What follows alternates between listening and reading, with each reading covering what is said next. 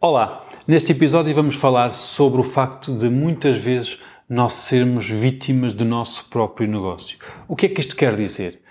Quando nós dizemos isto não funciona assim, ou eu acho que isto não funciona, ou nesta área as pessoas não, não olham para este negócio desta maneira, nós estamos a ser vítimas do nosso próprio negócio, porque estamos a criar barreiras a nós próprios que não são barreiras verdadeiras, são barreiras na nossa cabeça, no nosso interior, mas não são barreiras do negócio. De certeza que já vos aconteceu alguém dizer isso não funciona e depois aparecer alguém com uma ideia igual que a colocou a funcionar. Ou seja, essa pessoa foi vítima dele próprio.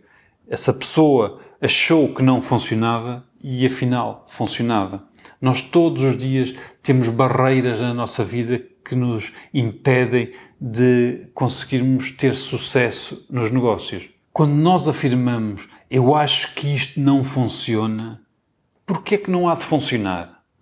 Vocês acham que não, mas não são vocês que vão comprar, é o mundo inteiro que pode comprar. Portanto, não se foquem na vossa opinião pessoal, porque a vossa opinião pessoal é condicionada por vários fatores, por fatores de educação, por fatores de vivência, por fatores de experiência naquela área vossa, ou seja, é a vossa opinião.